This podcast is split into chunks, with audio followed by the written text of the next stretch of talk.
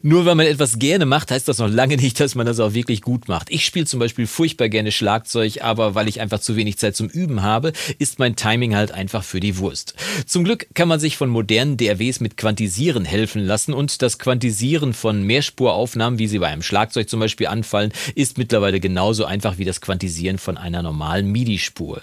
Worauf du dabei achten solltest, welcher Punkt für alle DAWs gleichzeitig gilt und vor allem gleich wichtig ist und vor allem was dabei rausgekommen ist, das erfährst du du heute und wenn du dich dafür interessierst, dann bist du hier genau richtig. Ich bin Jonas vom Recording Blog und los geht's mit dem.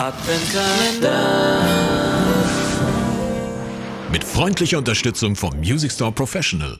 Tag und schön, dass du wieder eingeschaltet hast zu einem weiteren Video im Recording Blog Adventskalender 2020 und wenn ich mal Lust habe Schlagzeug zu spielen, dann mache ich das einfach. Es muss nicht unbedingt besonders gut sein, aber wenn ich mal eine Idee habe, dann muss die einfach aufgenommen werden. Wie zum Beispiel dieses Stückchen ACDC Sound, den ich jetzt gerade aufgenommen habe. Vielleicht gucken wir mal kurz in meine Schlagzeugaufnahme rein.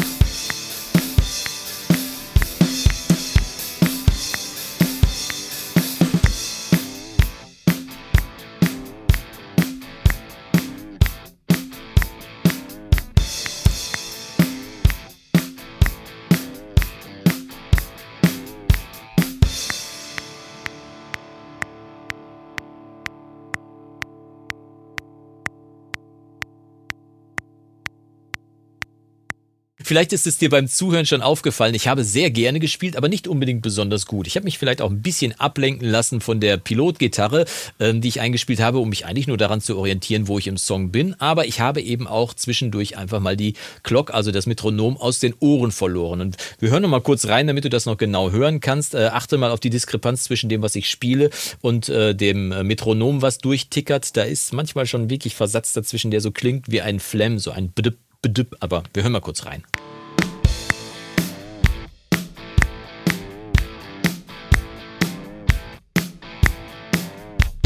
Ich das Metronom ausmache,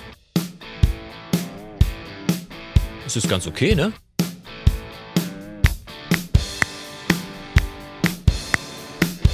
Aber wenn ich es anmache, dann hörst du schon, ja, ich war, ich war schon, ich hab's schon ein bisschen aus den Ohren verloren. Wie gesagt, vielleicht hat mich auch die Pilotgitarre ein bisschen abgelenkt. Aber soll mich jetzt nicht entschuldigen. An dieser Stelle gibt es mir auch einen schönen Grund, dir mal zu zeigen, wie man Mehrspuraufnahmen quantisieren kann. Und das ist sehr einfach, vor allem wenn es um eine Mehrspuraufnahme bei Drums geht. Heutzutage ist es wirklich, wirklich ein Kinderspiel. Und es ist auch egal, ob du jetzt vier Spuren nimmst oder 24 Spuren. Das Prinzip ist dasselbe. Das Wichtigste zunächst einmal, wenn man mehrere Spuren zusammen bearbeiten, also auch beim Quantisieren zusammen bearbeiten möchte, möchte, dann sollte man sie gruppieren. Das geht in jeder DRW auf jeden Fall gleich.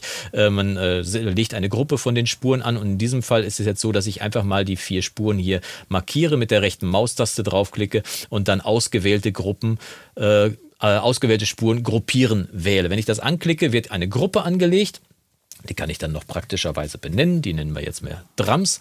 Und dann wird sie hier auf der linken Seite auch schon angezeigt. Wenn sie dir nicht angezeigt werden sollte, dann kannst du mal hier unten gucken bei Studio One. Da gibt es diesen Knopf, der so ein bisschen aussieht, ja, wie so Gruppenanzeigen. Steht ja auch dran. Wenn du den, wenn der deaktiviert ist, dann werden dir die Gruppen nicht angezeigt. Ich klicke mal an und dann werden dir hier oben die Gruppen angezeigt. Jetzt müssen wir im Prinzip nur noch auswählen, was denn eigentlich in dieser Gruppe zusammen bearbeitet werden soll.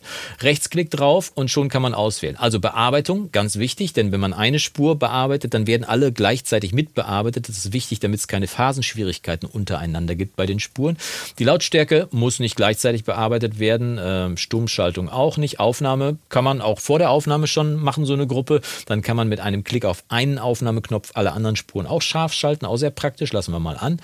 Inserts und Sends nehmen wir mal mit raus und schon haben wir im Prinzip alles vorbereitet, um jetzt hier unsere Spuren mal zu quantisieren. Als nächstes müssen wir, und das gilt auch für jede DAW, dem Programm erstmal sagen, wo sind denn eigentlich die Transienten, wo sind die starken Anschla Anschläge von, in diesem Fall von diesem Schlagzeug, an denen du jetzt dich orientieren sollst.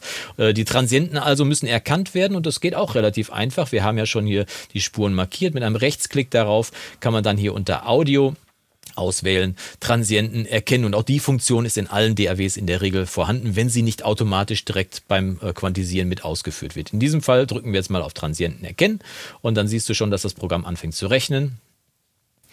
Jetzt werden hier die Transienten angezeigt. Ne? Das sind jetzt nicht unbedingt alle, die hier auch hingehören, aber zumindest wird, wird jeder Transient erkannt. Äh, dadurch, dass man aber auch Einstreuungen auf dem Mikrofon hat, also auf dem Snare-Mikrofon habe ich zum Beispiel auch Hi-Hat oder auch Bassdrum-Signale, kann es sein, dass er hier ein bisschen übereifrig gewesen ist. Deswegen klicke ich mal hier speziell auf diese zweite Spur, auf die Snare-Spur, klicke ich mal auf die Aufnahme doppelt drauf und dann geht hier der Editor auch schon los. Du siehst, dass hier die einzelnen Transienten erkannt sind, aber speziell diese kleinen hier, das sind Bassdrum-Einstreuungen die immer mal dazwischen laufen.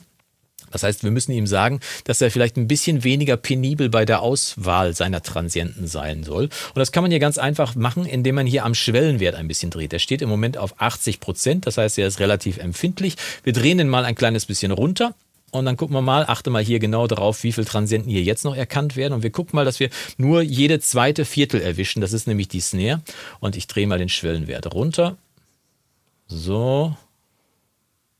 Und jetzt siehst du, dass er nur noch die Snares erwischt hat. Muss man mal gegenhören, aber beim Gegenhören sehen wir schon, dass diese Striche hier überall da sind, wo eine Snare ist. Wir hören mal kurz.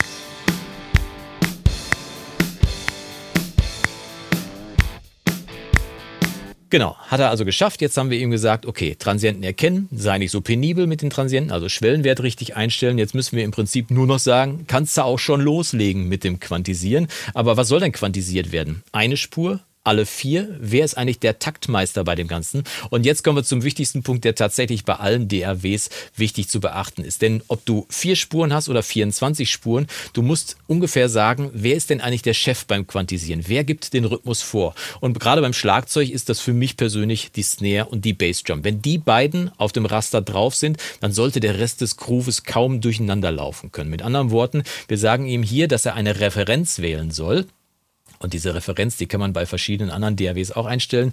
Bei äh, Logic kann man das auch einstellen. Falls du dich dafür interessierst, kann ich dir hier oben mal ein Video einblenden. Da habe ich das schon mal erklärt. In diesem Fall muss man die Referenz jetzt also hier auswählen und ihm sagen, pass auf, woran orientierst du dich beim Quantisieren? Ich finde, Kick und Snare reicht. Man könnte auch alle vier anwählen, aber äh, das führt in der Regel zu Schwierigkeiten. Je mehr Spuren da als Referenz gewählt werden, umso mehr Schwierigkeiten gibt es beim Quantisieren. Also sage ich ihm einfach, pass auf, lass die Overheads weg. Und wenn ihr noch weitere Raummikrofone oder Toms oder sonst sonst was irgendwie wären, die wären jetzt mal nicht die Referenz, sondern beim Quantisieren orientiert er sich jetzt nur an Kick und Snare. Das sind die beiden wichtigen Spuren. Ne? Und ähm, jetzt haben wir dann hier also die Referenzen ausgewählt und müssen im Prinzip nur noch sagen, quantisieren. Wie quantisieren? Es gibt verschiedene Methoden. Hier auf der rechten Seite, hier oben steht äh, Aktion Slice. Slice heißt schneiden. Mit anderen Worten, er schneidet an jedem Transienten einmal sauber. Dann rückt er das Stückchen richtig aufs Raster drauf und macht dann einen kleinen Crossfade zwischen dem vorderen und dem hinteren Teil, sodass du beim Schlagzeug speziell in diesem Fall äh, dafür sicherstellen kannst, dass es keine, keine Phasenschwierigkeiten zwischen den einzelnen Spuren gibt. Es gibt hier auch Quantisieren, kann man hier einstellen. Dann äh, wird eben nicht geschnitten, sondern werden die einzelnen Teile audiotechnisch verschoben gegeneinander. Aber da die dann nicht so ganz gleich verschoben werden, kann es dazu führen, dass du bei, speziell bei Beckenschlägen, dass du dann so ein so ein so ein Phasing auf dem Signal drauf hast. Deswegen beim Schlagzeug quantisieren einfach Slice wählen und dann machst du im Prinzip nichts verkehrt. Dann kannst du ihm rechts noch sagen, quantisieren zu wie viel äh, Prozent. Soll er voll aufs Raster drauf quantisieren oder soll er vielleicht nur zu 90 Prozent, also nicht ganz so genau vorgehen. Machen wir mal hier 90 Prozent. Dann hast du so ein bisschen Human Touch, noch so ein bisschen menschlichen Faktor dabei. Und der Rest der Parameter ist im Prinzip eigentlich zu vernachlässigen. Vielleicht hier noch sagen, die Gruppe soll die Drums sein, aber das ist eigentlich selbstverständlich. Wir haben ja die Gruppe extra dafür angeführt. Und das war es dann im Prinzip auch schon mit einem Klick auf Anwenden. Und ich gehe jetzt mal raus. Siehst du, dass jetzt einiges passiert. Also er schneidet alle Transienten sauber, verrückt sie aufs Raster und dann äh, macht er die kleinen Crossfades und das alles in einem Wutsch. Also 3, 2, 1, zack.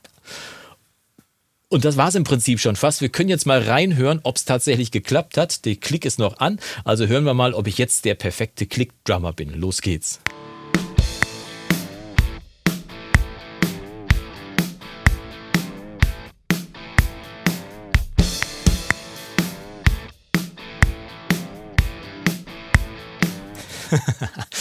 Einwandfrei würde ich sagen. Also damit kann ich auf jeden Fall definitiv weiterarbeiten und meinen ACDC Sound-alike auf jeden Fall noch ein kleines bisschen besser grooven lassen und äh, vor allem auch klingen lassen.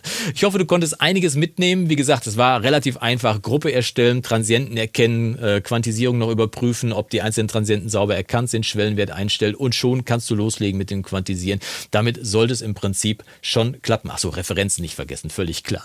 Dir wünsche ich jetzt viel Spaß beim Ausprobieren. Schreib doch mal deine Erfahrungen damit unten rein, was du davon überhaupt hältst. Vielleicht hätte ich hier auch gar nicht quantisieren sollen, sondern einfach meinen Beat so drauflassen sollen, um da wirklich diesen Human Touch, diesen menschlichen Faktor drin zu haben in dem Ding. Schreib mir alles unten in die Kommentare, denn jeder Kommentar nimmt ja auch am Gewinnspiel teil.